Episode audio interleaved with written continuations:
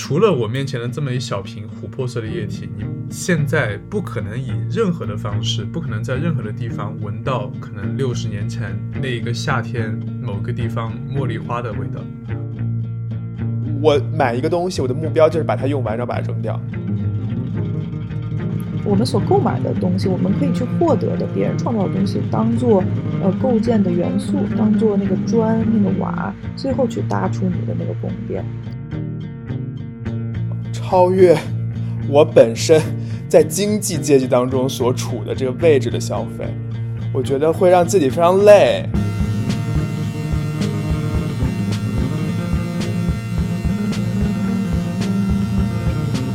大家好，欢迎收听日间散步，我是梁博杰，我是 Jackie，我是子睿。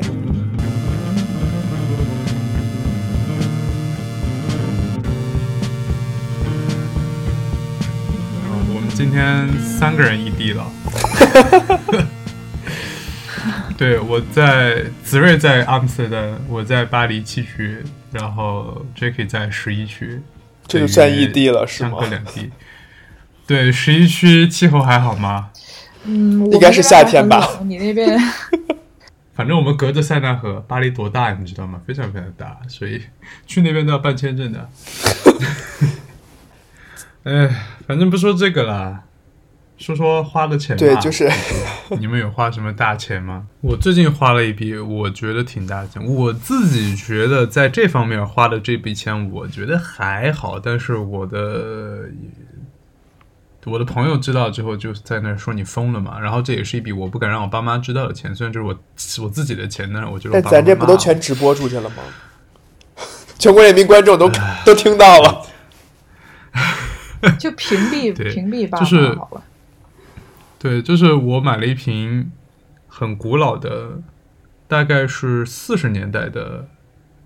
娇兰的一瓶叫蓝调时光的香精，三十毫升，我花了将近五百欧。也就是人民币三千多块钱，我觉得还好吧。我觉得在香水上面算贵的了吧。我不是说三千多还好，我是说如果考虑到它的价值的话，这个价格其实我是可以接受的。虽然我自己不会买，因为我对它不感兴趣。我稍微跟大家介绍一下，蓝调时光是一瓶 Le Le Bleu，是一瓶一九一二年被调制出来的、被创作出来的香水。也就是说，娇兰在迄今为止的一百一十年的时间里，他们一直在坚持生产这个气味作品。但是，因为欧盟的法规对于原料的要求，它每年几乎都会有一两种原料被认为是不安全的，然后需要去调换。那娇兰每年会花大量的资金和调香师的工作去维持这个配方，让它闻起来大差不差。但是你不得不承认，在这么几十年的过程中，这个香水的味道是它的面貌是改变了很多的。所以我会花愿意花比现在的市场价贵一倍的价格去买这么一瓶四十年代没有被摧残过的这个这瓶香水，因为我会觉得它已经是一种艺术品了，一种不可再生的艺术品。但是我的朋友知道之后，他们会觉得你在干嘛？你是多有钱？因为可能对很多来说，香水就是完全是一个日用品，就是我平时出门喷一喷的东西，可能在几百块钱。最多一千多块钱就可以解决的东西，但是你要花三千多块钱，而且只有三十毫升，因为一般的香水是一百毫升左右嘛，那个瓶只有三十毫升。然后我买了之后，他们就会觉得哇哦，你在干嘛？我觉得还好吧。对，因为你毕竟是可以花几百上千欧买一个 照片的复制品的人，对吧？这是什么故事啊？这个。这不是故事，这是一个我觉得需要普及的东西。就是说我花几百上千欧，我不是买一个照片的复制品，我是在买这张照片，我是在买这个作品。它不代表说它是印刷的，它就是跟你自己从电脑里打印出来是一样的。也就是这个问题，就是我们都习惯说你。你花钱买到的是一个实质性的东西，或者是一个服务，对吧？你是可以体验体体验到的一个服务。那比如说，我虽然花五百块钱，有人会觉得啊，你怎么花这么多钱买一瓶这么小的香水？但是它不管怎么样，还是有一个小小的水晶瓶子在那边摆着的，我会有这种拥有感。嗯，诶，那如果我花了一千块钱买了这张照片，那这张照片我当然可以拥有一个，就是可能相框，然后把它挂在家里面。呃，但是这样的东西和我自己在网上看到这样的照片，它的区别在什么地方呢？它区别在于，当你去真的买一个有呃限数量的，就我们说 limited，或者简单来讲就是限量的印刷版的照片的话，其实你是嗯在拥有一部分的这一件作品的价值。就是这种我们叫做带板数的艺术作品吧，它可能会包括带板数的雕塑，可能会是照片，也可能是版画或者之类的。然后实际上它们的总价值是所有的这些数量加起来的总和。比如说一张一，然后再对再除，就是就是这个价格。比如说我们去购买一张油画的话，你花了呃一万欧。然后你买了一张照片，你花了，呃一千欧，但是这张照片一共就十版，所以还是这张作品值一万欧。所以从艺术品的角度来讲，这两个东西是某种程度上是等价的，谁也不比谁更低劣。我集资啊，对，可以，就是集资 众筹，集资购买了一 个众筹购买了一个艺术品，然后我分享这个艺术品。对。拼单，如果说的 low 一点，对，拼单购买这，但是但是这个是一个角度嘛。然后实际上它不光是这个作品的价值，还有就是在你看不到的这张纸的背后，它有它在创作过程中花掉的他的时间、他的精力、他自己的工时，然后包括拍摄的器材等等的这些，其实都是一些隐形，但是必就是必不可。可缺的必不可缺，这个词是怎么说呢？不可或缺，不可或 缺的一个必不可少，或者或 或者对对必不可少的一个很一个部分。然后在这个基础上，当我们在拿到这个呃纸质的这张作品的时候，呃，实际上它是由艺术家批准、把控，然后监督印刷，然后并且签上。呃，这个版号和自己的签名，呃，这个都是有价值的。而你自己在家里拿一张 A4 纸，把它打印出来，首先你先别管它有没有签名，它都没有艺术家做的那个好，因为那是他选用的最合适的纸张、最合适的呃颜色呀、控制啊，然后输出的一张他觉得最完美的一个东西。所以你并不能等同于说它只是一个在纸上的图像。那我是不是可以理解成，就是印刷这这个动作也是艺术家创作的一个部分？嗯，你如果说在有它主观性在里面，对，是这样的。所以说，或者说不叫印刷吧，输出这个词，因为不一定都是这样打印出来，它可能是直接用呃这个。放大机或者什么的，它那个传统的呀之类的。总之就是像你说的，版权的价值是艺术品里，尤其是带版数作品里非常大的一个价值范，就是衡量标准。真的是消费观不一样吧？我觉得，即使是呃，我理解了这个照片的价值，但是如果它是在一个一千欧的价位的话，我也想要。让我的一千欧买到的是一个实体性的东西，就是它可以让我一个一个把玩的一个感觉在里面。如果但是哦，如果这张照片的价值五百欧，我可以我可以买一千欧，我觉得有点太贵。嗯，那如果是一个身价几个亿的一个大艺术家的作品呢？你还你愿意花一千欧去购买吗？那我又会觉得说，他都身价一个亿了，我又给他添砖加瓦，我自己没什么添。这就是两码事。我觉得这个真的就是爱好，也就是为什么我一开始会问你们的这个问题，就是你们会为了什么东西，这种爱好型的这种东西，也就是非生活非必需品的这种东西，去花一个常人可能理解。不了的一个价格，哎，甚至这个东西可以不一定是一个非必需品，它可以是一个必需品，但是你对这个必需品的追求或者是选择，或者是你的品味，把它推到了一个很高的价格上去，嗯，也会让常人觉得有点难以理解，嗯的这么一个东西。对，子睿，你有这样的价价钱花出去吗？就买一些生活必需品吧，我就比如说显示器啊什么这些，是没有什么很大的花销的。OK，对，嗯而且我觉得我其实有一个怎么讲？我觉得随着这个年纪的增长，有一个消费观的一个转变，就很神奇。我是那种越、就是越老了之后，我的这个消费欲望是越来越低。我不知道为什么，哦我消费欲望很高的时候是在就是上大学以及刚毕业的一段时间，但是我现在已经完全的，就是除了吃的东西，然后可能必须的衣物之外，我基本上没有什么其他的，就消费欲望，非常神奇。嗯哼，嗯，你是什么阶段你觉得自己的消费欲望很强？我觉得是，呃，高中毕业之后吧，我觉得大学加工作的前一两年这样子，我觉得我是有那种，就是对物质的欲望的，但我现在就就还好。那你真是一个非常反消费主义的一个人哎。啊、现在的看来话，现在嘛，可能是会有一点儿，是最近是会有一点反消费主义，哦因为我最近就是 就是不知道为什么，就是那个 YouTube 给我疯狂的推，就什么极简的一些博主，然后我就会看一下，然后看了之后我就觉得。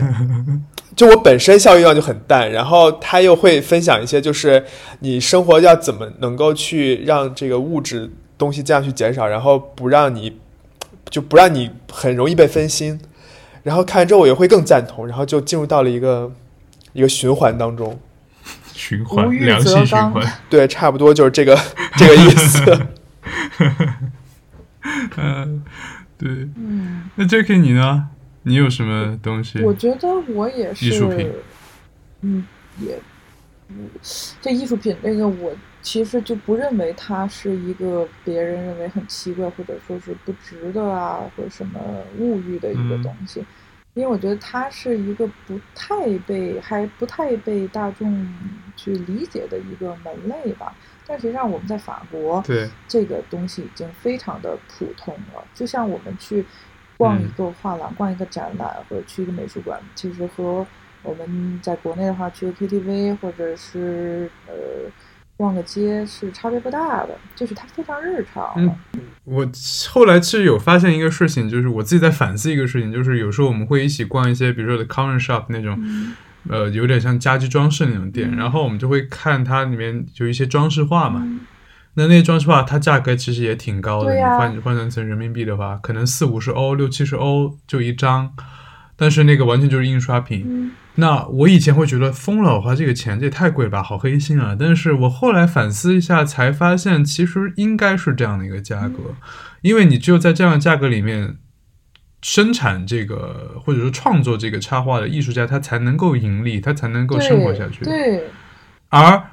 我们，我为什么会觉得这个价格是一个荒唐的价格？是因为我太习惯国内的淘宝买这些东西了，可能几块钱。是的，啊但是那些东西都是都是，我觉得很多都是要么是随便乱做出来的，要么很很可能就是盗版，是的，呃，才能够达到这么低的一个价格。是。所以后来我在反思这件事情，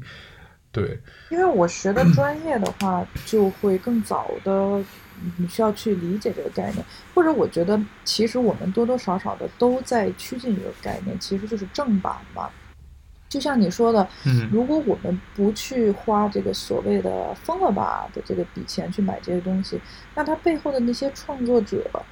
就没有办法存活。那我们生命中这些美好东西就会越来越少。实际上，你不可能说用完全合法合规的手段去正大光明的去获得一个这么好的东西。你要获得了，你觉得这里面没问题吗？那不可能，那绝对是有问题的。对。但除了消费艺术品这件事之外，Jacky，你没有想到一个点吗？就是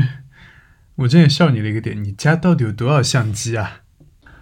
我觉得那些都不是冤枉钱。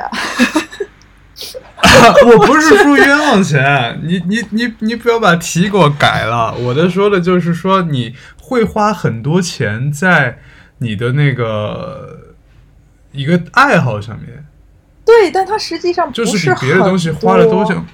我的相机没有很多，我有，我有我有两台单反，然后嗯哼，哦，一台微单，两台胶片，然后嗯 N 多镜头，然后还有一个那个嗯 CCD 相机，然后有 Osmo Pocket，然后还有一个三六零嗯相机，然后以及他们嗯其他的配件，就其实仅此而已，我觉得还好。仅此而已。你觉得这个仅此而已？你可以看一下你说了多少秒，可能有个半分钟吧。可是我觉得我还是，你看我说那么多，我现在还没有买那个卡片机。我其实嗯觉得我需要一台卡片机，像呃理光的呀，或者买一个黑卡呀什么那个东西，我觉得还挺有用的吧。对我，你有没有发现你在聊相，就是你有没有发现你在聊相机的时候那个状态，跟我在说香水的时候那个状态其实是一样的，就是。因为我为什么一定要想说把这些东西拿出来聊一聊？因为你自己其实根本不会发现你在哪些东西地方花了很多钱，因为在我们自己看来这就是很合理的一件事情，这这钱该花呀，对，而且我那些我那些。都是我有去，看，哎呀，我有在看评测，然后去考虑性价比，然后去找到的那些最优解，而且他们真的都不贵。嗯哼，嗯，对，对，但是我们还是平横向比较一下，我们理性来看这件事情，就是一般人可能就一台相机，甚至没有相机。但我并不是说买相机多是有问题的。那我提这个问题的目的是说，我们的兴趣爱好是落在什么地方的，然后它是怎么样指导我们的消费行为的。我觉得可能不同的人有不同的爱好，那他在不同的地方会花很多钱。就比如说你第一次来我家的时候，你看到我一柜子的香水，你不得不说也是很嗯，震惊的吧？嗯，很震惊。我觉得你什么时候能喷得完呢？这些，对，这个是这就是一个非常我经常面对的问题，就是你什么时候要喷得完呢？然后这个问题我就想问你了，你那些相机什么时候能用得坏呢？他们他们的使用寿命到了，自然就坏了。就算就是有的相机其实就放在那里，你知道，你跟它有感情吗？对呀、我觉得其实是一样的，就这种东西，呃，比如说相机，我买这台相机，我的目的不是把它用坏，嗯那么我买这个香水，我的目的也不是把它喷完。嗯对，我觉得点就在于这个地方，就是当我们觉得相机是一个非必需品的时候，我们就觉得一台就够了；而当我们觉得香水是一个日用品的时候，我们就会觉得你买这东西一定要把它用完，就好像你买了一个擦脸的东西，你一定要把它擦完，这东西才算了。但是问题就在于香水这个东西，它是可以放在那放好几十年的，所以我为什么会买一个四十年代的一瓶香精？其实大部分我所有的香水里面，大部分其实都是老香，就是可能七八十年代的，甚至六十年代的。我最老就这瓶四十年代的，那这瓶东西，呃，我会有一个有一点可能过于浪漫。过于天马就是呃阳春白雪的一个想法，就是你除了你面前的这瓶小东西，嗯，就是我们去想到过去的那段时光的时候，你当然可以看到一些黑白的照片，甚至如果七八十年代或者是更早，你可以有一些影像资料，呃，但是这些东西都是你其实感受不到的，你可能只能是视觉或者是你阅读到的一些东西，但是你可能唯一能够真实的感受到的。我的意思是，比如说像吃到一个东西，或者摸到一个真的东西，或者是你闻到一个东西，你能够真实感受到一个过去几十年前的一个一段时光的方式，我觉得只有这瓶香水，嗯因为以前那些香水它里面还有一些比较天然的原料，尤其是像一些比较好的公司，它有自己的香水屋，它有自己的某一个产地的茉莉花的一个花园，或者玫瑰花的一个花园。那我之前写过一段话，意思就是说，除了我面前的这么一小瓶琥珀色的液体，你现在不可能以任何的方式，不可能在任何的地方闻到可能六十年前那一个夏天某个地方茉莉花的味道。嗯，那那个这个茉莉花的味道，它其实像你喝一个红葡萄酒一样，你可以在里面，不管你能不能感受到吧，但是它一定是留存了那一年的那个风雨、阳光和土地，就是那年的风土，它是在这个味道里面的。不管你能不能感受到它客观的存在在这个地方，而除了这个之外，除了这瓶香水之外，你闻到了这个味道之外，你是不可能在任何地方能够在与这个六十年前的这一年的春天有任何实际上的这么切肤的、这么体贴的这个联系的。我被这个概念深深的迷住了，所以我会买很多。呃，这些留存下来的老东西，然后又因为它的保存可以是非常好的，嗯，对，那就是说，你看，呃，你当你理解这件事情之后，你就不会想说这个东西你你什么时候能把它用完，嗯你其实会想的是我不要把它用完，我要让它更久的流传、流传、留存在这个地方。让它在我人生中的任何一刻，当我想起来的时候，我都可以把它拿出来闻一下。甚至就是在我死了之后，我相信我现在留存的很多香水，我这辈子都是不可能用完的。它的存在时间会比我久。我对，比如说这瓶四十年的香水，它的存在时间已经比我久了。那对我之前还看到我没有买到的一瓶东西，是我没有买到的一瓶，就是没有没有拍到的一瓶东西，是呃日本，因为你知道日本的泡沫经济时期是大量购买法国这些香水的，大家都很有钱，但是后来经济破灭之后，大家就开始嗯，就是变卖这些小东西，就是你会发现是的，什么东西没用，大家都会卖掉，因为香水它不是一个必需品。然后你卖掉之后，你发现很多东西是完全没有用过的。当时我非常想要买的、想拍到的一瓶香水是歌记科蒂公司的一瓶，就叫叫叫阿梦爱人，那瓶香水叫爱人。然后那瓶香水上面写了一行字，一行日文，我是不认识的，我是请朋友帮我看它上面写了什么。他写的是某某先生于一九二一年在巴黎购买，赠给某某女士。哇，然后我觉得我我猜想这位女士应该就是他的未婚妻或者是他的妻子，然后他把这个东西买回去送给他的妻子。那瓶香水从来没有开封过，那个封线是完好的。对，没有开封过，封线是完好的，但我不知道后来可能这个家庭出现了一些变故，这瓶东西被卖掉了。然后你就会想说，哇，这么一个人，他拥有过这个东西，他从来没闻到过，但是却是以他的名义赠送给一个他爱的人。但是现在在我的手里，我是可以把它打开去闻到它的味道的。那我不，其实我不会觉得这个东西，如果我没有把它用完，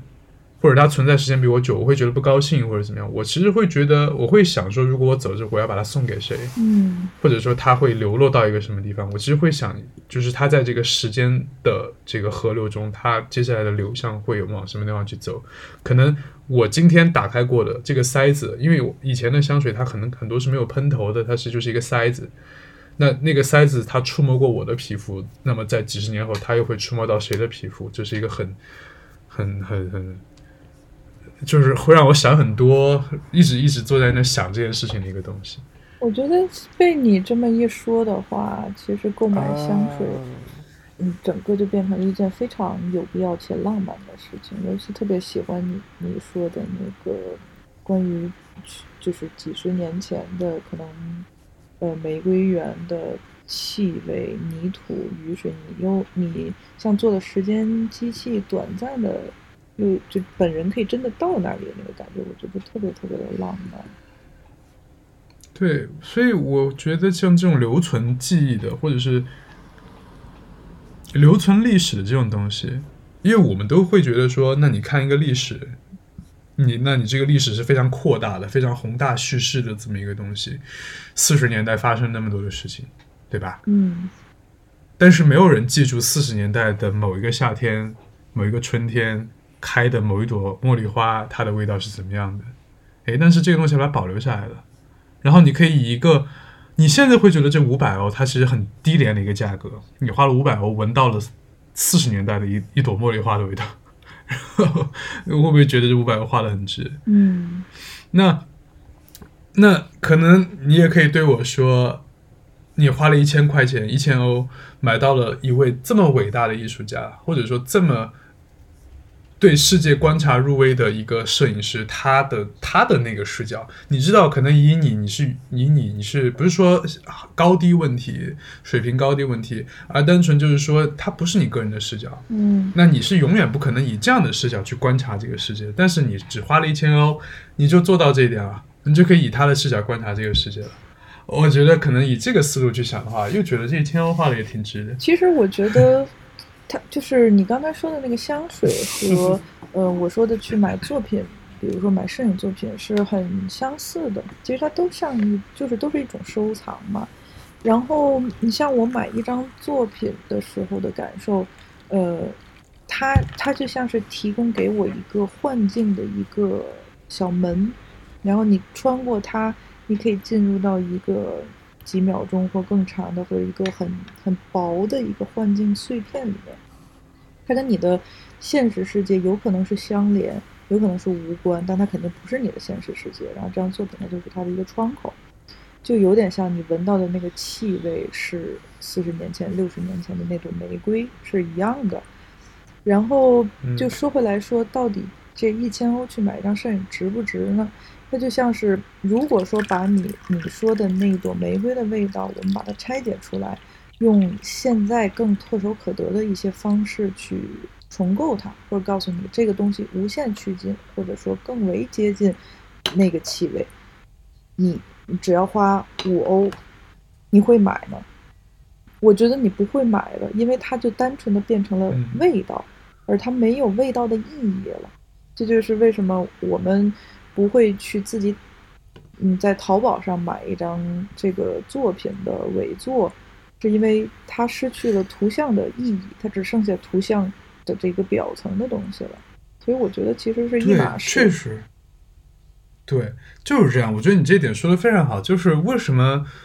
呃，现在你说还原茉莉花的味道，因为还有一个点就是说，呃，很多人会觉得说，为什么我闻到茉莉的香水，即使你号称用了天然原料，但是好像却跟我印象中那个茉莉花很轻柔那个味道不一样呢？是因为。就是一个一种花，你萃取出来的那个精油的味道，其实常常是和它在空气中散发出来那个花散发出来味道是不一样的。因为不是所有的物质都会在空中散发出来，但是所有的物质都会被萃取到那个精油里面。嗯，那如果我说我想要闻一个茉莉花的味道，我现在去闻，比如现在香精公司做的那种顶空分析，它是在用一个仪器在那个花的上方分析那个空气的味道。然后合成出这个空气的气体，这样出来还原的茉莉花的味道是最接近你闻到的那个茉莉花的味道的。所以很可能就像你现在说的，当我闻到一个合成的茉莉花的气味出来，它可能才是真正你。如果我回到时光机穿梭到四十年那个四十年代的那一天，我闻到的茉莉花可能是更接近我现在去仿造出来的，就是呃合成出来这个茉莉花的味道的。但是我为什么会要花？五百欧去买这个闻起来不像茉莉的那个茉莉精油做的香水，而不去买这个其实闻起来更像真茉莉的五欧的这个东西，我是觉得这五百欧花进去会让我有一个非常抽象的、非常不真实的，但是很存在感很强的，就是一种连接感。我通过这个东西，我闻到这个东西，让我有一种我与那个年代产生的某种联系，与那个年代的故事或者一些历史事件。有了一个非常直接的联系，这种心理上的满足感，我觉得可能大部分是我花五百欧买这个东西的一个原因。嗯，还有一个原因是那，你先说。那呃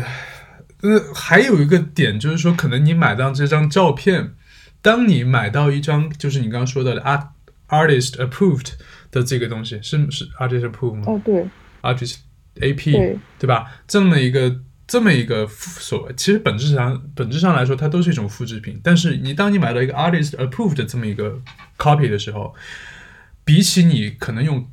可能百分之一千分之一的价格去买到一张你盗版的那个复制品的时候，你的感受是完全不一样的。因为你买到这张 artist approved 的东西的时候，你会有一种你跟这个。作家这个艺术家本人产生了一些联系，你进入了他的这个这个创作的这个系统里面的那种感觉，是你买到一张，会我甚至会觉得你买盗版，我是没有办法买盗版的。我买盗版我会有一种偷来的东西摆在我家里，感觉是的，那种满足感，心灵满足感绝对不是这么一点钱能够去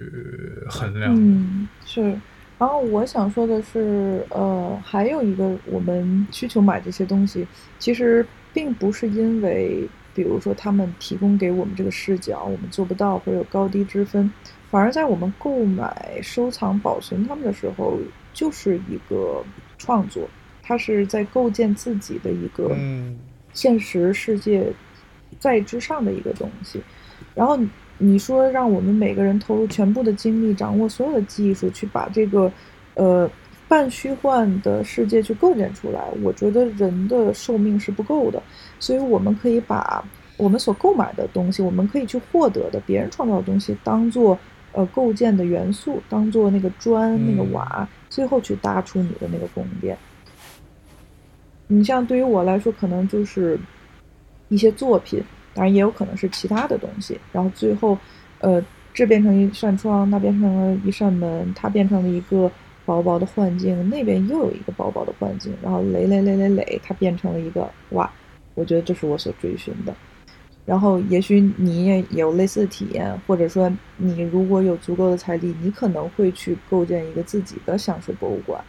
但是。嗯嗯，这个方式肯定是比你成为一个非常厉害的调香师，然后去达到你最想要的那个所有味道要简单很多的，对吧？所以我觉得，对，购买也是一种自我构建的行为。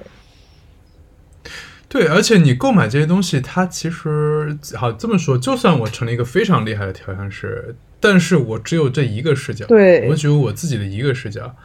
但我想要去调制一朵，其实当你说我，你会发现，其实最无聊的香水就是最还原的一朵花的香水。嗯，你如果说一个人，我今天闻起来就是一朵玫瑰花，那我我不如就买一朵玫瑰花，我何必花那么多钱去呢？那你就会发现，玫瑰很多人做出来，他可能有的人会把玫瑰和广藿香放在一起，他可能闻起来就是玫瑰。的味道下面有一点木头的，然后有点苦苦的，还有点甜甜，还有点巧克力味的那种东西。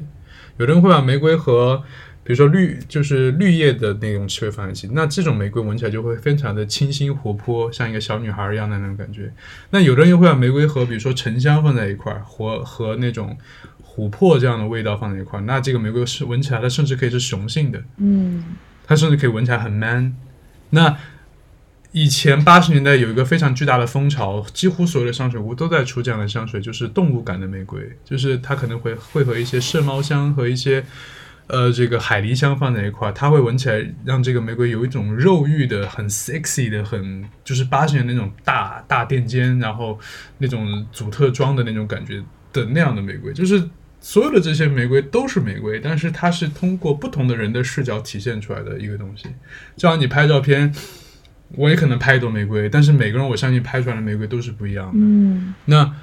如果一个我如果要成为一个真一个伟大的调香师，一个是成本很高，我需要付出我的一辈子去做这个事情，我的职业都要做这个，但是我也不可能说我能做出所有人鼻子里的那朵玫瑰。嗯，你刚才对，那如果我。嗯嗯，没有，就是我只刚才突然想到你说那个动物感的玫瑰，呃，麝猫的味道，我以为是因为当时比较流行那个什么“心有猛虎，细嗅蔷薇”这样的一个 观念。我我觉得在消费这件事上，我突然想到一件事儿，就是我跟我爸是非常不一样的消费观。嗯，上一代我爸是一个不不不是，而且我们俩是正好反过来的，就是我爸是很喜欢。对我爸是很喜欢古典音乐的，然后他会他会就是买无数个什么 CD 机，然后会花那种一两万买一根线，因为他说什么那个线就是就你能理解吗？我是无法理解。然后他就比如说每当我去哪玩的时候，他会说你要去什么什么什么地儿，给他带一根什么什么什么线，然后我听完我就会有一点火冒三丈，我就说。是咱们家是怎么着？是那个是哪哪有矿了是吗？就是你能理解吗？就是关键是这些东西买了无数，然后再包括各种碟，就是就一大柜子，就是完全我就在我觉得在我看来就是一个 黑胶吗？浪费时间浪费钱，对，浪费时间浪费钱。黑胶有黑胶有 CD，然后但是对于他来说，就是他会花很多。钱在线，然后机器，包括什么耳机、什么音响、什么碟，这上面我就很气。但是，我就是那种，因为可能我还没有找到我毕生能够投资这种爱好，就导致，嗯只要是一个东西，它超过了，我觉得普通人的预算，我就完全，就就我就觉得，我就有这钱，我也不给你缴这智商税，你知道。啊，对，所以我为什么说你是一个非常反消费主义？但是我不是说这样就是消费主义啊，不是说你爸说的这个爱好就是消费主义。我觉得是这么说吧，我一直就别人在问我说你为什么需要买到一百多瓶甚至香水的地步，我是这么说的，因为我对别的东西的物欲其实很低的。比如说我，尤其我对吃，我对吃是可以真的非常糊弄，就是我但凡能够活下去，蛋白质、啊，碳水化合物，我是这种吃法。就是我今天这几东西我只要吃够了，我不需要它多美味或者怎么怎么样，就是我能够活下去就好了。然后，但是对嗅觉，我可能就会想说，我要多花一点钱。我觉得是这样，就是我的一个，in my opinion，一个一个想法，就是说，人的五官，色香声味触，你一定要有一个东西，你是特别追求的。不是一定要有吧？就是说你，我是觉得需要有一个东西，你需要特别追求的。可能有的人非常重视这个视觉，比如 Jackie，、他的那种视觉艺术的东西，他做的很极很，他很追求的这个东西。那有的人，比如说我们还有朋友，他对吃可能会花很多钱去吃米其林餐厅，可能吃一顿饭就是三五百欧。嗯那他是觉得这个是值的。比如说你父亲，我觉得他可能就对听觉这件事情非常有讲究，他觉得我的耳朵我是要花很多钱去供养他的。可能你觉得这根线他一花一两万买出去是，呃荒谬的，但是他可能一听，哎，这根线插上去，那个输出出来音质它就不一样了。因为有人会说，我之前听到一个很妙的比喻，就是说有人说这个牌子的音响一出来，那个声音特别甜，他用“甜”这个词去去去修去修修饰这个音质的这个感觉，我觉得就很妙。那我会觉得说，哦，它可能听起来会更柔美一点。那他会说，哎，甜，那可能这根线换换掉之后，它听起来它就就是苦的，就怎么都不对劲儿。嗯，是的，那我就会觉得说，我喜我对我的嗅觉，我对我的鼻子是很在意的。那我可能会花很多的钱在这上面，我想让自己闻起来很舒服。我甚至会，比如说我大家都会出门去搭一身今天的 look，那我今天的 look 很重要的一个部分就是我会根据我今天的这身衣服，或者我今天心情怎么样，或者我要去见谁，我要去选一瓶合适的香水。比如说我我有几瓶香水是你一旦闻到它，说明我真的非常喜欢你。因为我如果见其他人，我是绝对不会舍得喷这个东西。对对，那我我可以理解你父亲的这个这个这个想法。嗯呃，就是他想要非常宠爱自己的耳朵，想要对耳这个听觉这件事情有很大的追求，所以他呃会在。我相信你父亲买这个不会影响到你家里的经济情况，对吧？是就是，他可能会影响他儿子的出行，就出去玩还要帮他找线。真的对很重。对哎，可是，呃，子睿，你真的没有去收集任何东西吗？从小到大？从小到大没有。对啊，你连水浒卡都没有收集过吗？我小我觉得小时候，我觉得可能会隐隐约收集一些别的吧，但是我觉得现在是没有的。现在我会觉得说，如果我买了一些东西，然后但这个东西其实我，我觉得相比于消费，我是更怕做无谓的消耗。就比如这东西我买了之后，嗯然后它过期了，然后我就可能会比我花了一个大钱，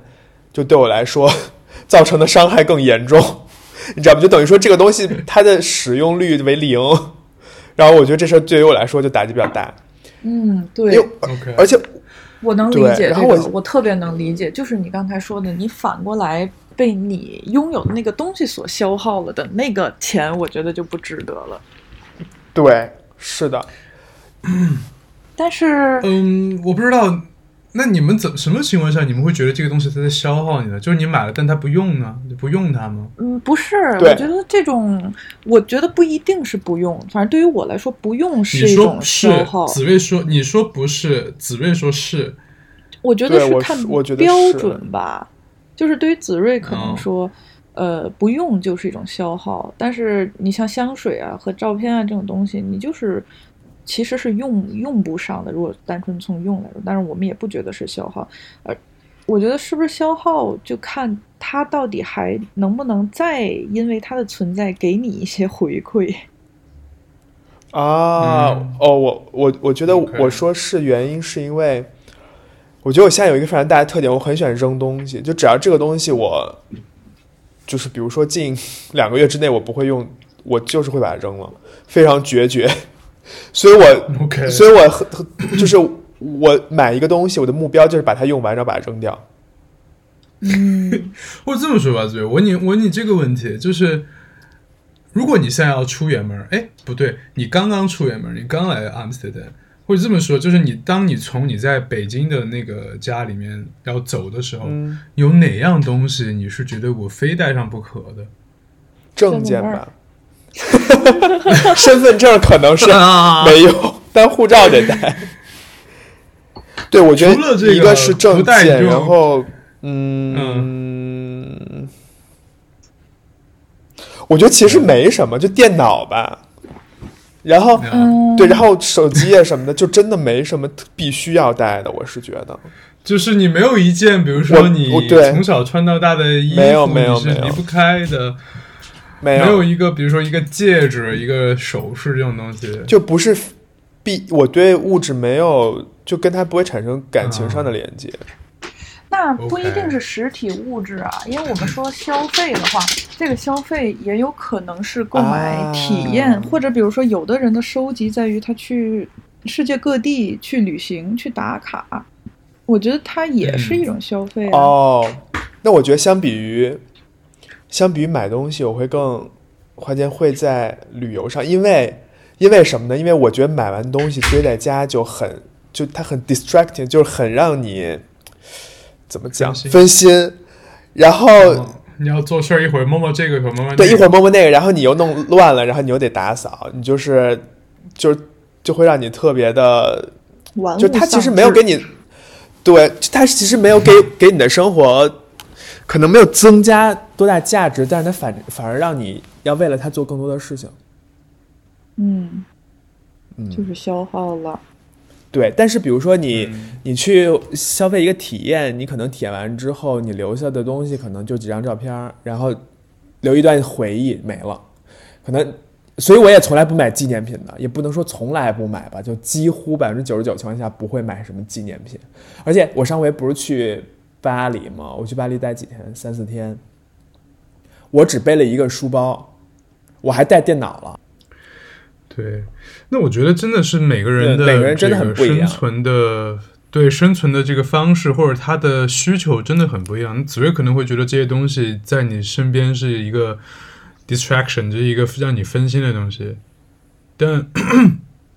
我反而觉得你们会享受洗碗这件事情吗？不会，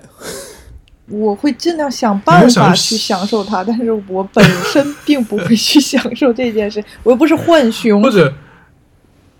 或者 呃，你们会享受洗衣服这件事情吗？一同样的道理，嗯，我我是很喜欢，但我的享受是有条件的，就是这个东西一定是我家自己的那个东西。比如说，我我的我虽然对吃东西非常的无所谓，但是我的盘子都是我一件一件从外面收回来的那种老的盘子，可能是梅森的瓷器，可能是很便宜的荷兰的。呃，你们荷兰的那个 faience 就是那种假瓷器，就是就戴尔福特也不是珐产的那种。，不是，它是因为瓷器你需要那个高岭土嘛，但是这个东西是在就是在英国发明古瓷件加骨粉之前，是欧洲是没有瓷器的，因为它没有高岭土，它造出来的都是你其实拿出一个陶器和一件瓷器，你去拎一拎，你知道那个高那个瓷器是密度会更高的，那个土质会更好的。嗯。但是我要打但我要打断一下啊，法国有嗯高岭土，是在利摩日，所以利摩日对对对，但是是后来的，不是利摩日本身就产高岭土，所以它才被称作中国的景德镇。对，但是是后来的事情，法国也是有一段时间是 faience 这个，哦就是这个假瓷器的，它是就是用一般的陶土，但是用瓷器上釉的那套工序做的，你看起来它是亮亮的，像瓷器一样，但你一拎就是轻的，它非常轻的那个东西。OK，说远了，就是我我的盘子基本上都是这种，可以有瓷的，可以有陶的，但是就 faience 那种东西。但是 faience 其实在当时是一个廉价产品，但是因为这么久下来之后，它可能有些使用痕迹，有些釉面甚至都磨掉了，它里面会有一些那个陶土的那个痕迹透出来。我觉得这个东西太迷人了，我就买了很多那样的东西，去放一些可能 Jacky 看了会翻白眼的一些食物。对，好好看不对中用，好看不好吃。吃完饭之后，我会非常开心的，或者我的一些茶具、我的一些茶杯，甚至一些杯垫，我会喝完茶之后，我就很开心的用一些洗涤剂，或者是甚至牙膏，就牙膏可以除牙茶渍，去非常细的去把它那个洗干净。我会觉得那个东西本来是脏的，然后你慢慢慢慢洗掉它，把它那个原本的那个样子露出来，那个过程我觉得非常治愈。然后我会有一些，比如说棉的或者麻的衬衫，我会用手洗。那手洗的时候，我会觉得把我身体在他身上留下的那些痕迹，把它洗掉，让它回到一个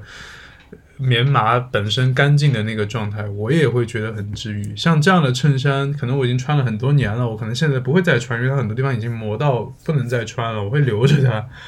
我可能睡觉的时候穿，可能在家的时候穿，我可能就把它放在那儿。我还有很多运动衫，是我初中的时候我都把它带来法国，我也不知道为什么，就是我就舍不得丢它。那那可能可能紫睿会去来巴黎出门，可能背一个书包就走了。我可能真的需要带一个箱子，因为我会我会需要这些东西带上之后，我比如说住到一个陌生的一个环境里面，我会觉得不舒服。但是我如果说，比如说我把一个香薰摆在那儿，或者是一个，我甚至有时候会带一个小的蓝牙音响，我把那些东西往那一摆，我会觉得哦，我在这边搭建起了一个我自己的空间，我在这个里面我是舒服的。嗯今天晚上我就会觉得开心。嗯，对，嗯，是一种仪式感吧。我觉得不是仪式感，我现在觉得仪式感这个词被用的太烂了，就是就是给自己一个，因为就像我们在第一节课的第一节课我在说什么，就像我们在第一期第一期那个，因为我最近我今天上太多课了，我好真的累啊。对，就是我们在第一期播客里说，我就就说那句话，就是我就是我居住的空间的那句话，我是真的很信奉这句话的，就是我会觉得这个空间是我的一个外延，它是我的人，我的一个人的这个这个东西。那我我可以想象紫薇来巴黎那个状态，就那天你来找我们，就是那种穿了一个冲锋衣，然后对，那种那个那个背着一个背包，很精干。我会觉得你的这个人的像一个核心一样，是很紧实的一个一个核心。但我觉得我是一个，对我说这种紧实就 firm，就是很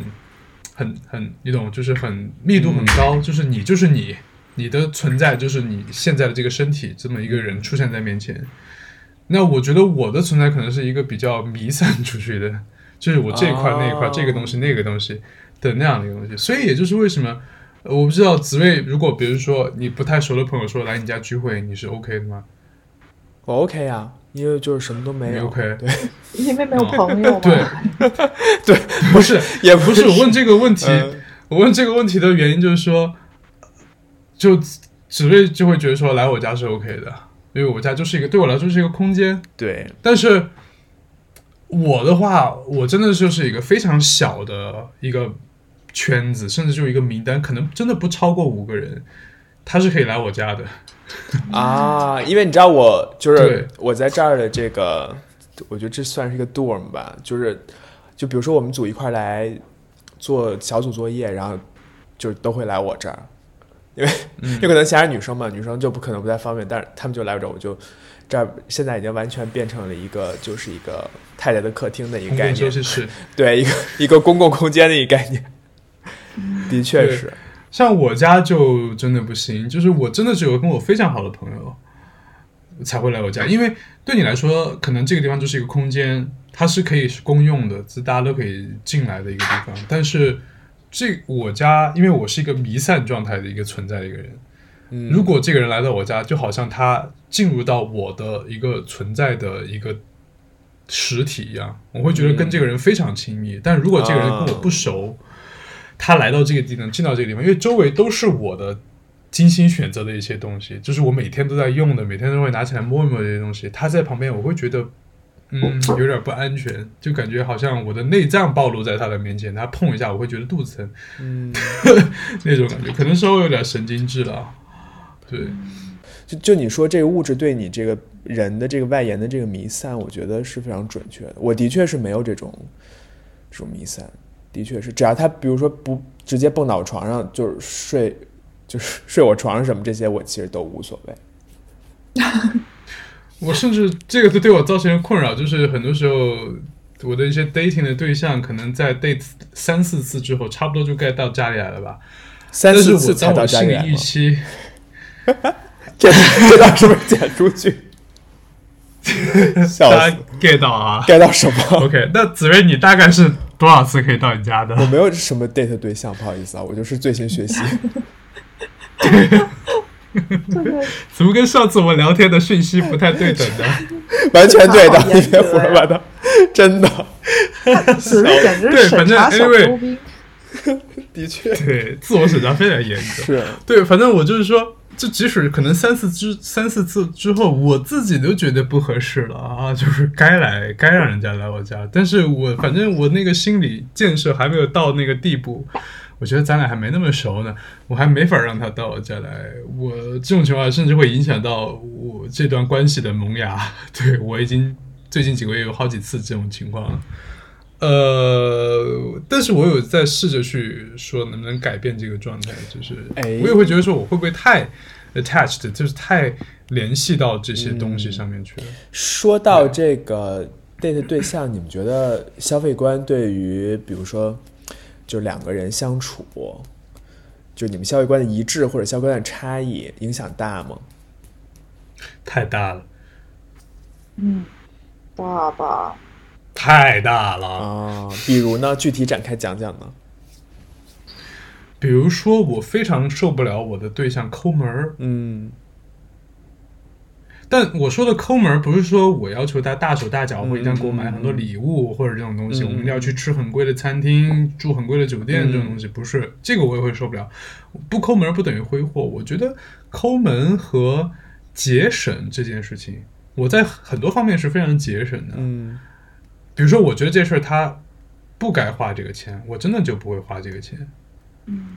嗯，那抠门跟抠门跟节省，我其实很享受跟爱人在一起精打细算的过日子，我觉得这是一个很情趣的一个事情。我不享受，我希望我和我的爱人都有大手大脚的能力。望周知，对你听我说完嘛，我的意思是，抠门和节省之间的区别在于，节省是你个人的事情，嗯。而抠门儿它会克扣别人。嗯。它会破除个人的界限嗯，它是苛扣你的，嗯。它会让你本来是你自己有能力去享受到的一些东西，它会让你觉得你不该花这个钱，我们不要做这个事情，嗯，确实是，它会影响到你自己，它其实是一种一种操控。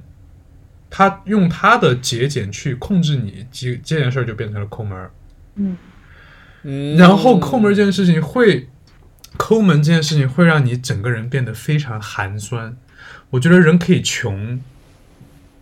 就清贫这件事情是很有魅力的，但我不要这种魅力。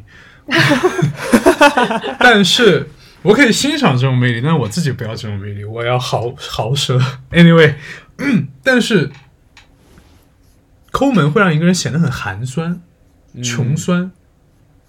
穷酸是很可怕的一件事情。嗯穷酸在于一种落差感，就是这东西，你如果你不想要，我买不起，OK，但我真的不想要，你不会显得穷酸，你会觉得这人很无所谓。我，但是这个东西穷酸的点在于，这东西我很想要，但是我就是不愿意花这个钱。嗯。但是我又非常非常想要，我可能会通过一些别的方式得到这个东西，我可能让你给我买，那这件事情就会让这个人显得非常非常的没有魅力。嗯。我经历过这种恋爱关系，我在一个穷酸的被他苛刻到穷酸的边缘，我突然意识到，哦，不行，不可以这样子，然后就算了。嗯，对，我也有遇到过这样的情况，然后我我甚至觉得可能女生遇到这种情况会更频繁一些，因为现在都流行一句话，就是女孩富养嘛，而且在中国，一个女孩的家庭通常来说，嗯，她的经济压力会相对男孩家庭要小一点，因为男孩的父母可能会。要去考虑未来结婚买房啊，或者什么的，就是我不是说这个东西是必须要这样，而是说这是一个普遍的一个现象。所以在年纪比较小的那个时候，谈恋爱其实会出现这种，嗯，哪怕是 A A 制，可能男孩的那个消费观和消费水平跟女孩都是不对等的。然后遇到这种情况，其实我觉得没有问题。因为我也不是豌豆公主，然后说稍微跟我平常的消费观呃有一点落差，然后大不了回回家的时候，我爸妈再宠我两天，或者说我自己有空了，我再去 买一个自己喜欢的什么东西。但咱俩在一起就是能够达到那个相处的那个基准线，我觉得就是平衡点。呃，对，平衡点，平衡点甚至都有点完美了，我是可以稍微往下降一点点的，就是嗯，就是没有不要超过那个底线。对。但是，嗯，可怕的就是在那个两个人都不成熟的年纪，价值观可能也没有太建立好。这个男孩呢，他有的时候会呃开始去模仿说，呃啊，我们是一对情侣，我们甚至未来可能会组建家庭，什么会有这种 fantasy 之类的，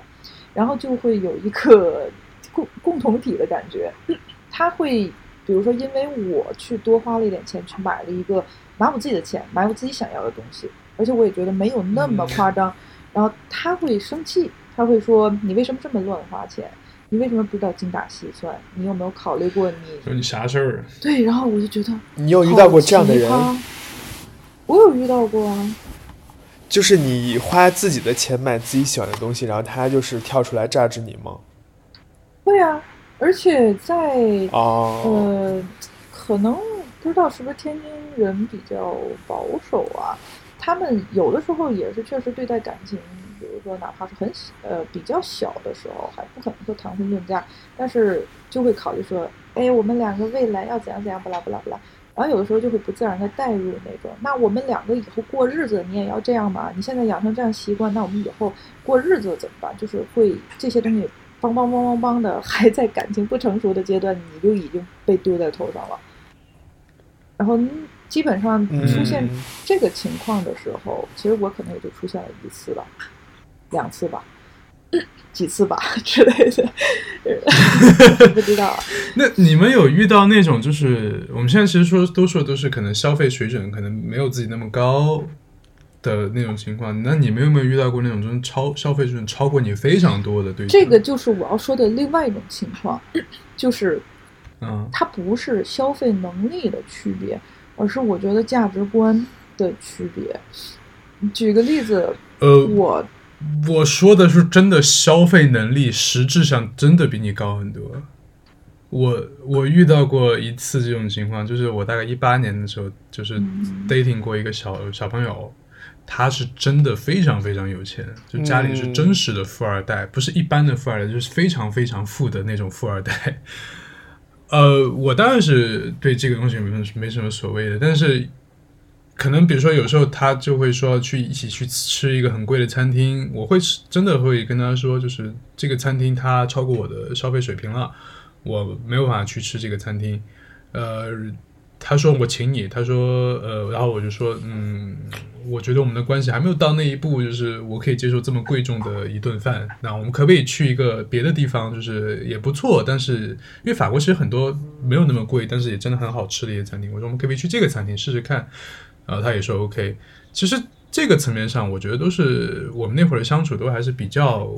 平和的、平衡的。嗯。但是有一次吃饭的时候。就是让我觉得我没有办法再跟他 dating 下去的一个点，就是我记得非常清楚的两句话，就是一个是他他毫无，我相信他没有任何的恶意，他我觉得他就像一个玛丽安托瓦内特，就是法国路易十六皇后说那句话，就是就是臣民告诉他，当然这个可能是后来杜撰的啊，就是何不食肉糜，就臣民告诉他说，王后我们 Your Majesty。Votre Majesty，我们的人民已经没有面包吃了。然后据说王后回了一句：“那让他们吃蛋糕啊，让他们吃 brioche，吃那个就有 黄油的那个小点心啊，对，吃那个东西啊。”那这位小朋友当时我们在吃饭的时候说了一句话，第一句话是说：“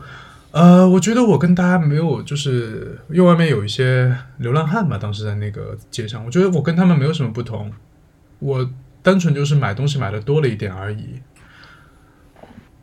呃我我哎，是呃，我不认为这是这个消费能力造成的区别。然后，呃，第二句话就真实的有伤害到我是什么呢？就是他也是无意中的说了这句话，呃，他说的是，我觉得你跟我之前 dating 过的那些男孩都不一样，因为他之前 dating 可能就是他那个阶层的很有钱的一些人，然后说，我觉得你跟他们不一样，你非常的普通，非常的真实。我 当时就愣在那了，我呃，我说谢谢。对，呃我不是说普通不好或者真实不好，我就是觉得我在当时感受到有非常强烈的一种居高临下、一种 condescending 的一个态度，嗯，说说说出这句话。我觉得你跟他们不一样，不一样的点不在于说我可能读了多少书，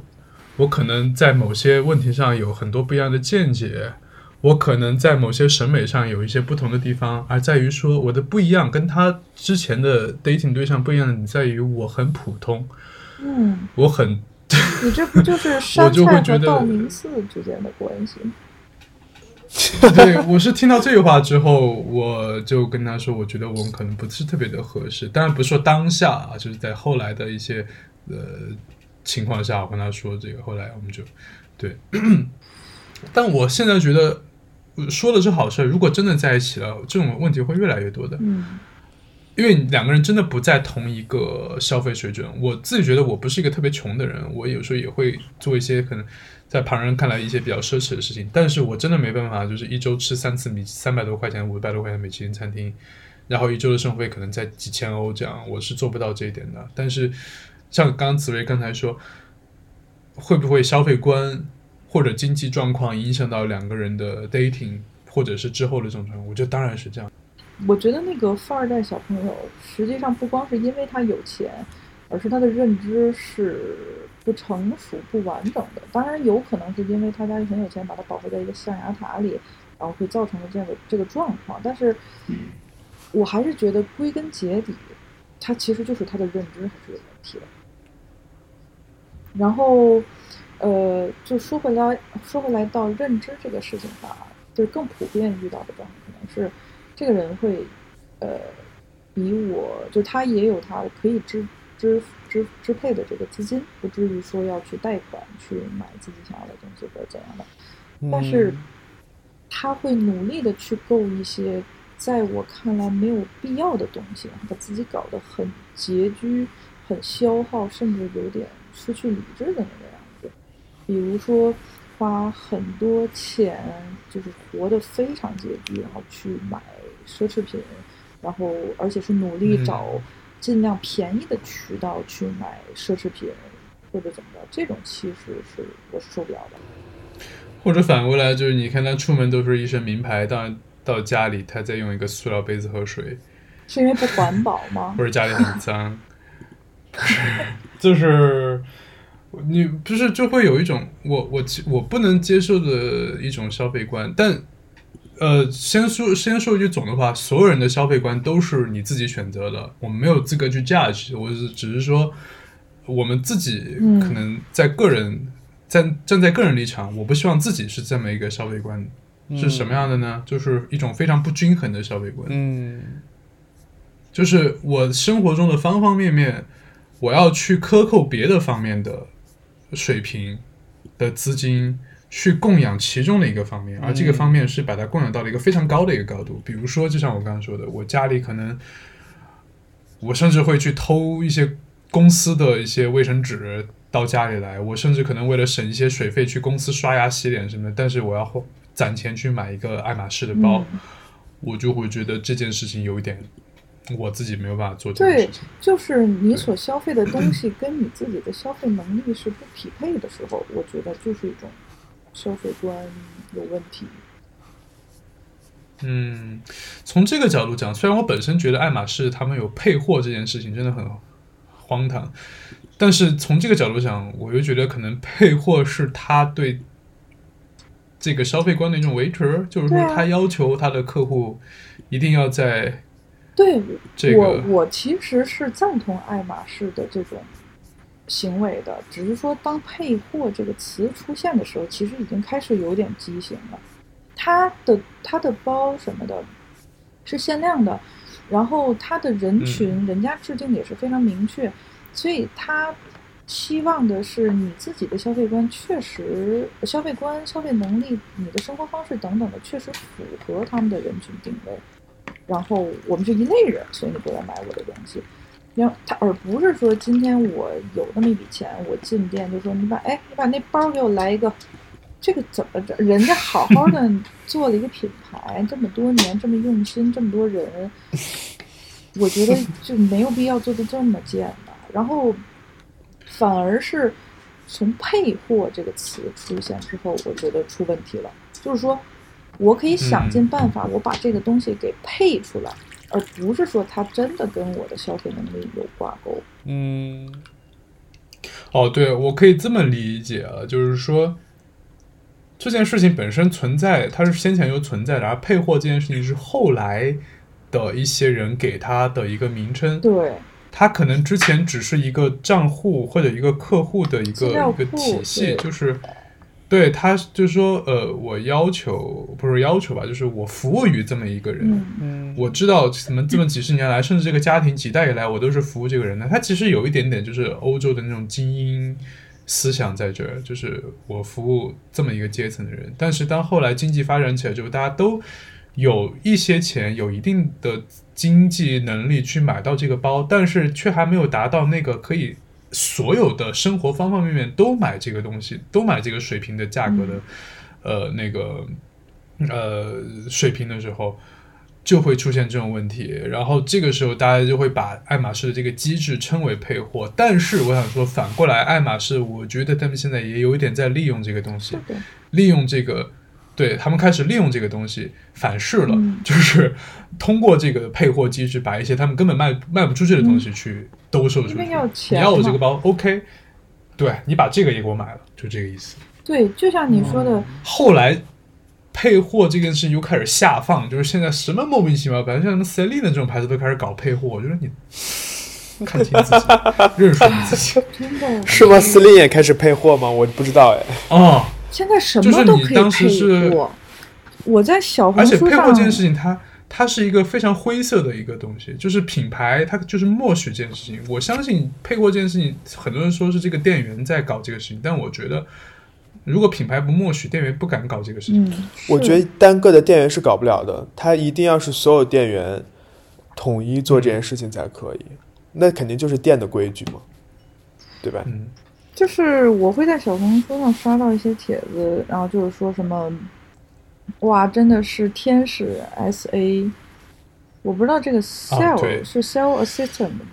还是 S A？好像是 assistant 好像是，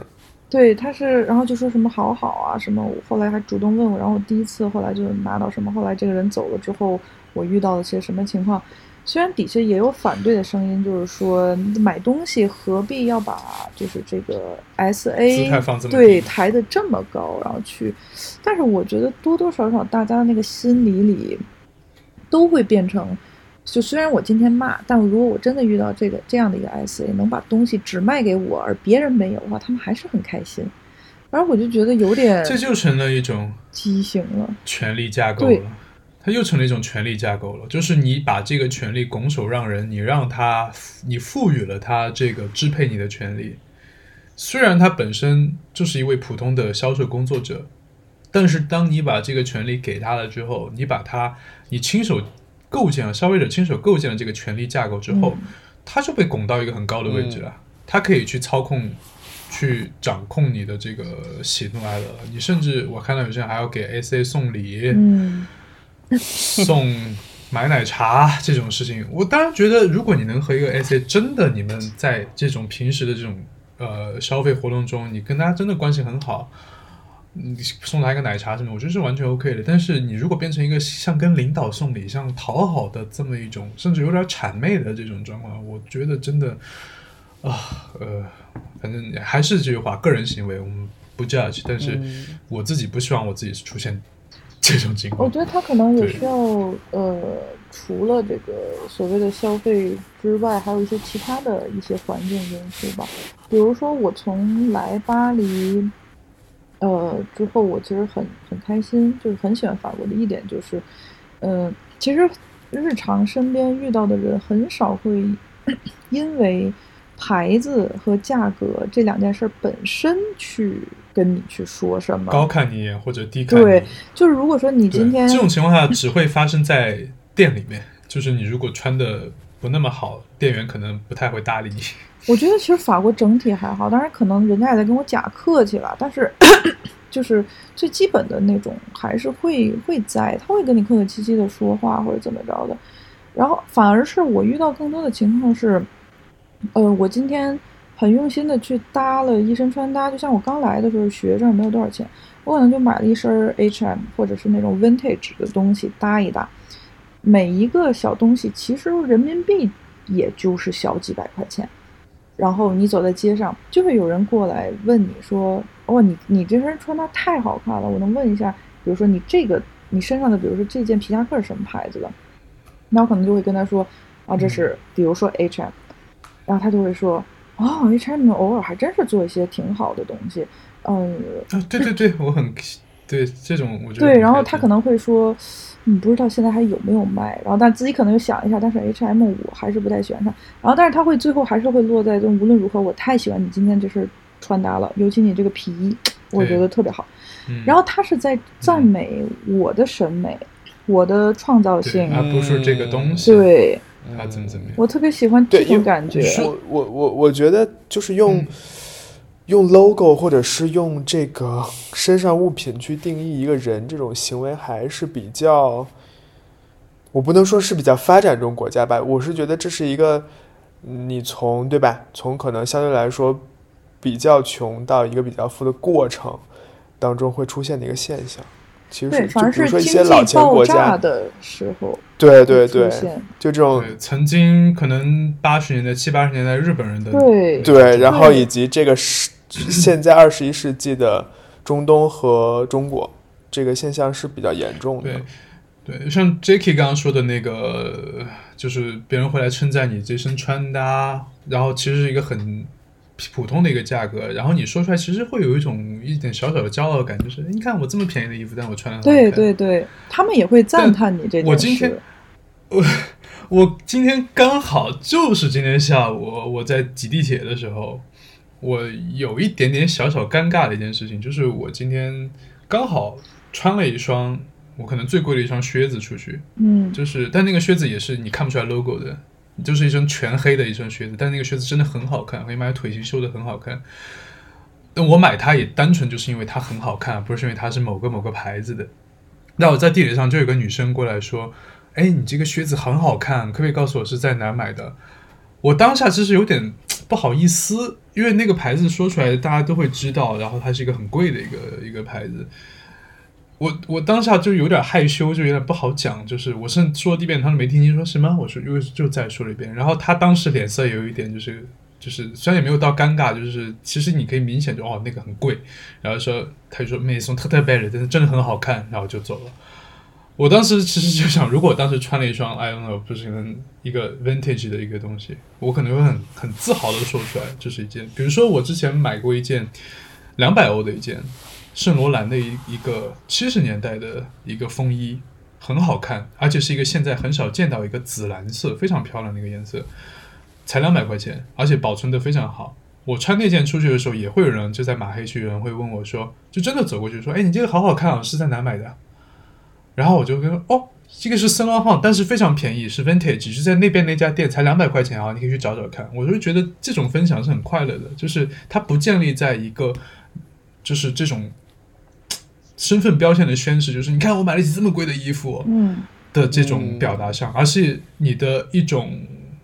选货的眼光或者是一种审美能力被称赞了，这种感觉是很开心的。我觉得这种感觉，尤其在年纪比较小的时候，就刚脱离这个家庭的象牙塔，开始接触到更多社会的，开始要张扬自己主张的那个，可能十几二十岁的时候，其实大家就比较健康的啊，不包括嗯，嗯，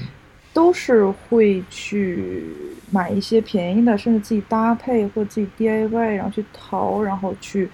呃把自己打扮的好好的，去展现给世人。嗯而且那个时候，可能，嗯、有一些人他反而更怕被品牌的价值所吞没了自己的那个价值，所以他更愿意去，就是包括现在去说什么设计师什么什么，呃，小众品牌或者是复古啊什么这些，我觉得还是存在这个东西的影子。只是有的时候可能会被用、嗯用烂了吧，但是大家的本心还是不想要被呃物所吞没。就是你如果嗯连它都驾驭不了的话，那其实你就你你就是一人台，对吧？那人台商场里都是 我出来行走什么的，我对我甚至觉得说，当你穿一个大 logo 在身上的时候，一个我觉得很亏耶。广告你在牌帮这个 牌子免费，对，你在帮这个牌子免费做广告，我觉得会有这种感觉。哎，比如说我举个例子，就是有一个牌子我非常以前很喜欢，现在我越来越不喜欢，就是 Jill Sander。嗯因为我以前觉得它那个设计非常内敛，非常你穿出去别人没人知道你在穿什么，但是它就是剪裁很好或者质感很好，你会觉得很好，穿一身整个成完整感很高。但是 Jill Sander 最近这几年不是出了很多那种卫衣或者 T 恤，上面什么都没有，就是一个啊，非常胸口非常大的 Jill Sander 这个东西，我我还有 Loewe 也是，了，我觉得你可能得去看他们的财报，他们可能是财务陷入瓶颈，然后他们 运用了这种贴 logo 的手段加营销，然后想把财报做上去，但是也可能会流失一部分像你这样可能本身追求它呃衣物品质的这种客户，但这种客户毕竟是少数，坦白讲，我说实话，嗯。或者就像我们上期结尾说到的那个，他可能会被一些 KOL 啊，或者说是被消费群体给反向影响，就会出现这样的情况。对，哎，但这样我其实反而会很喜欢一类 KOL，就是我有时候也是刷小红书刷到的，就是他会可能身上有一件或者两件稍微比较贵一点的衣服，但是别的可能搭的是优衣库嗯这种东西，然后。因为有那么一两件点睛，你会觉得他这一整身都很有质感，然后所有人都会说：“哎，你这条裤子在哪买的？”他其实会有点骄傲的说：“这是优衣库。”嗯 这裤子是我在优衣库买的。对，其实我就是想说，就是所谓消费观这件事情，真的不是说你一定要花非常非常多的钱去嗯获得大众的认可。嗯我的我我的想法是说，你当然可以花很多的钱去买你喜欢的东西，但是这个钱一定是你真的想要花，是你真的很喜欢这件东西。嗯就比如说，我会花很多钱，我买衣服的钱绝对没有我买花买香水的钱多。嗯 Jacky 买相机的钱也绝对，我相信没有你买衣服的钱多。好，我一我啊我一年现在都买不了几次衣服的。子睿更是了，你可能对这些东西，尤其对衣服什么的，你可能还是更。就我觉得你那天穿那件冲锋衣，我就觉得很好看。我不是一直在摸它吗？就这个真的，真的吗？对，对，我觉得很好看。对，然后，但是同样这个钱，你如果把它花在一个你用来赢得别人认可的东西上的时候，我就会觉得有一点点亏了。嗯，我觉得嗯这、就是呃，这也是一种我们前面提到过的，就是它其实也是一种消耗，就是你被别人的目光嗯消耗，也是一种你被你，购买东西消耗。你你你你其实是在通过这件东西把自己变成别人凝视一个客体，就是让别人去 judge 你，去评判你。嗯你要露出一些嗯标签，告诉别人说，你看我今我是这么的一个人。你其实有一种热切的渴望别人去承认你的这么一个状态，就是永远是人在提衣服，而不是衣服去提人。有的时候你会觉得这个人就是你你经常会觉得说，就是虽然说两个人他可能都是一些便宜的东西搭了一个贵的东西，但是你会体现看出区别在于说，像我刚刚说到了，你可能在巴黎机场看到一些，或者一些我觉得很好的小红书的一些穿搭博主，他就是身上有一两件点睛的东西，但是他是余下穿的可能都是很平价的优衣库、Zara 这种东西，你会觉得哦，他整个人的气质或者说他这这身。这身衣服的效果出来是高于它的平均价值的，但是你同样也会看到，在街上看到一些人，他身上可能穿的非常的朴素，但是提了一个大 logo 的包，嗯，然后这个包你其实一眼啊这么说又会显得有一点 snob，但是你真的是一眼就能看出来，这个包可能是他全身上下最贵的东西。对我，我觉得。对这点让我想到，就是其实我觉得人，如果你要决定一个人，如果你把一个人的消费用来去定义一个人的话，其实你是被你衣食住行当中最便宜的那个东西所定义的，而不是被最就你身上或者是你某一个方面最贵的那一部分决定的。嗯嗯，是的。对。所以，与其说你把钱都集中在，比如说是要买一件衣服也好，还是买一个被别人认可的东西也好，你你还不如就是平均的提升一下自己的衣食住行各方面的生活质量，可能会，我觉得可能你本身的生活点滴当中会 会过得更好一些。我是觉得这个奢侈品的这整个皮具部门完全就是就是这些服务于我不能说是贵族阶级吧，只能说是有钱阶级的这种品牌。它下放了一个耐用品的一个部门，一个一个一个品类，然后去让普通人能够用它来，我不能说提升身份或者彰显个性，但其实就是这个意思。就我个人，反正还是不会去做超越我本身在经济阶级当中所处的这个位置的消费。嗯，我觉得会让自己非常累。对，就是对对，这真真的是一种消耗。对，就因为他不会讨好任何人，他既不会讨好比我本身从经济上来说更高阶层的人，也不会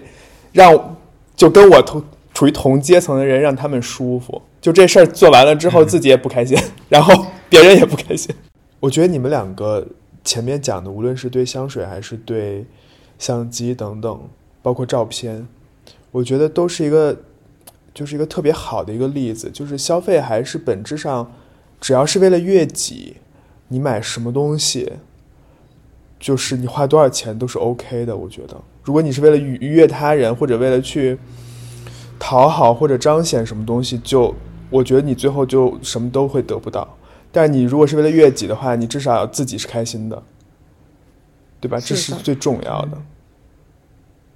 当然可能会存在一些情况，就是你可能真的需要一个东西去装点门面。那这个我觉得它是可能你把它算作一种投资，嗯，比如说你呃，你进到这样的一家律所或者一个公司，你可能真的需要对，就是它其实就买一套西装，对对对，就变成你需要配台电脑一样，社交成本，对，而且我觉得呃。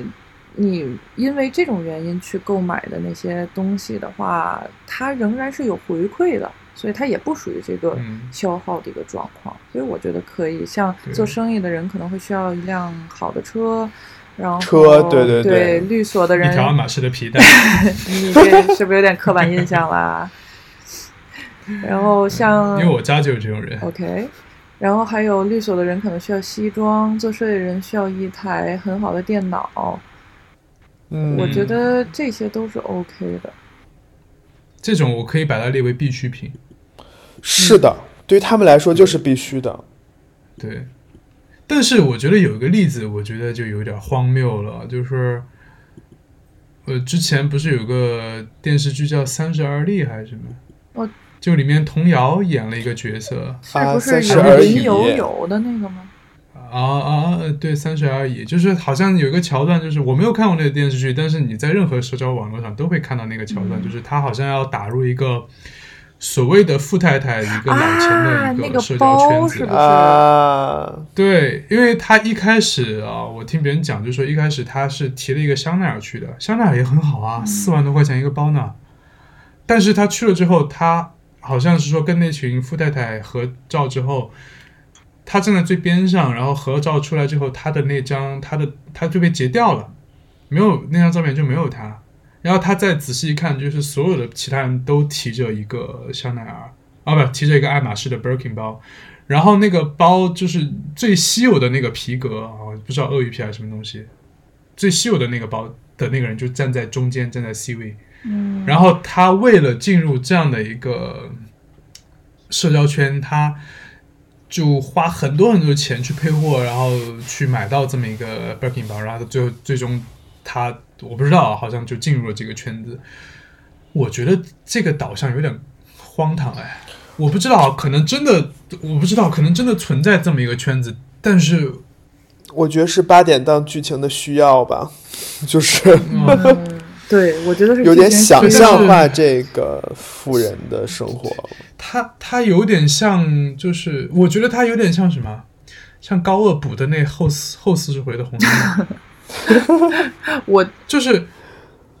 就是什么呢？就是我觉得一个很简单、很简单的例子，就是你看前八十回《红楼梦》，曹雪芹他是真的经历过那种富贵的，他就是那个富贵公子哥儿出来的这么一个人。嗯，然后你会发现他写很多生活细节，但是他从来没有写过林黛玉的衣着打扮。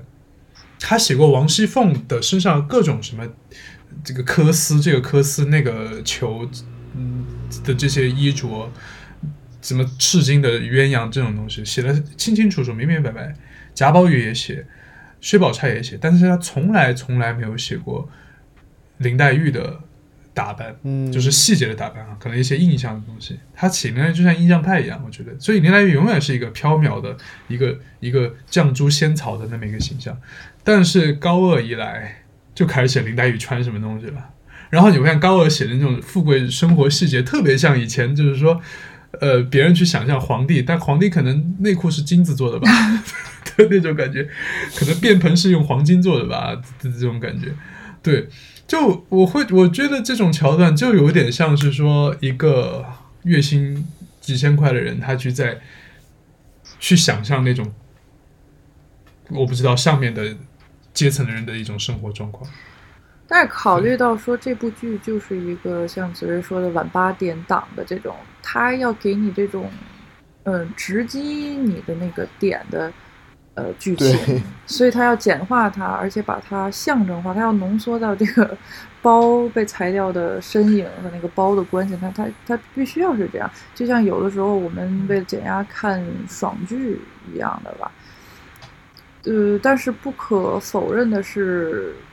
一我觉得应该不止我们，可能有很多人看完这个桥段之后，其实都是有有一些嗯犹豫的，就是无论说 是对这个剧情的设置，还是对这个有钱人的描述，还是这种价值观的导向，我估计这不是一个教科书般的一个好桥段。对但是我也相信很多人看完这个桥段之后，他会真的信相信这件事情。就是我不知道，可能会有很多刚刚毕业的，可能比较经济条件没有那么好的城市出来的小孩，尤其是女孩，她可能看到这个就，她可能会真的觉得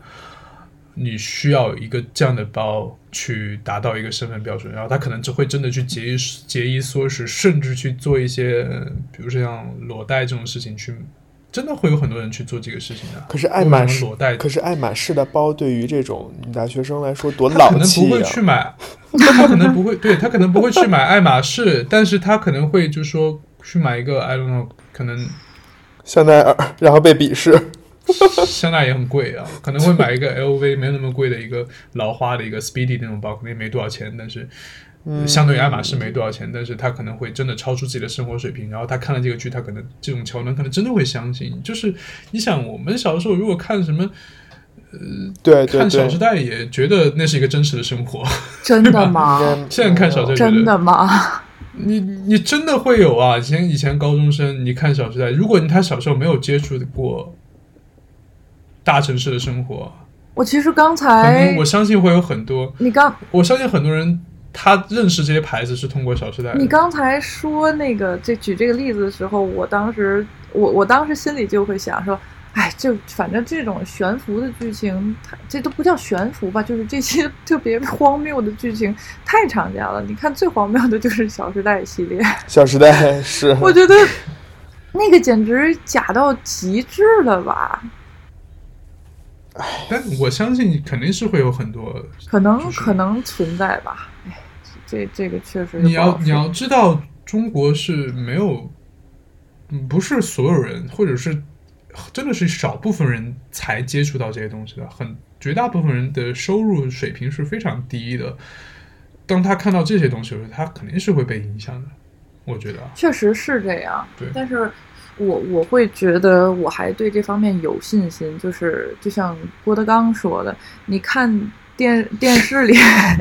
就我觉得他说的这个很有道理，就是说我呃，你你在电视里看这个人把那个人一枪打死，你知道是演的，然后。你看这个人什么把那个人喊他叫爸爸，这是爷孙俩或者说父子俩，你也知道他是演的，就是所以就是观众还是应该有一定判断力的。如果说在这个相声的舞台上，他管他叫爸爸，你就觉得接受不了了，那你这个脑戏其实就别听相声了，就完了。我觉得是一一个道理，就是可是郭德纲也买纪梵希的狗头哎，那人买得起，人家人家消费观完全没问题，人符合他的消费能力。我的意思是说，呃，我就是人都会有被这些东西所导向的阶段，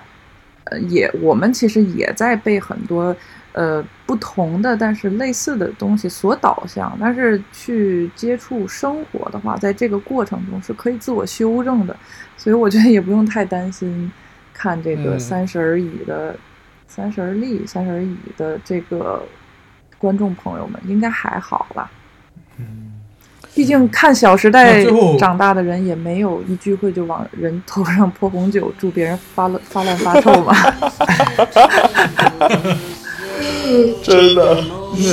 那最后问大家一个问题吧，就是如果你现在手上突然凭空出现五万人民币，你会用这五万块钱买一个什么东西，做件什么事情？只只能买一件哦，做一件事情。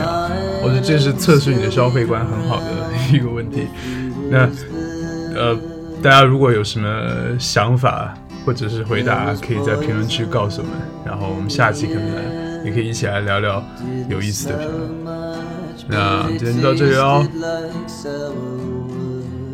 She heard a car pull into the drive, yeah. So she hid, she was too scared to walk across cold tiles and answer the door alone. And the knock which echoed through her tired mind no one's there, it's all too much. And these thoughts just aren't what they used to be. Somewhere white felt somewhat nice to her. Turns the tap, fills the bath, and changes into a wedding gown and dips her toes. And the water's just right for clothes.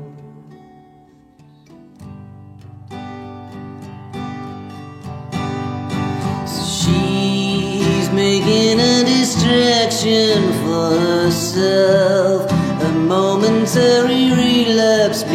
tonight she finally found what she was looking for. And she might have still been around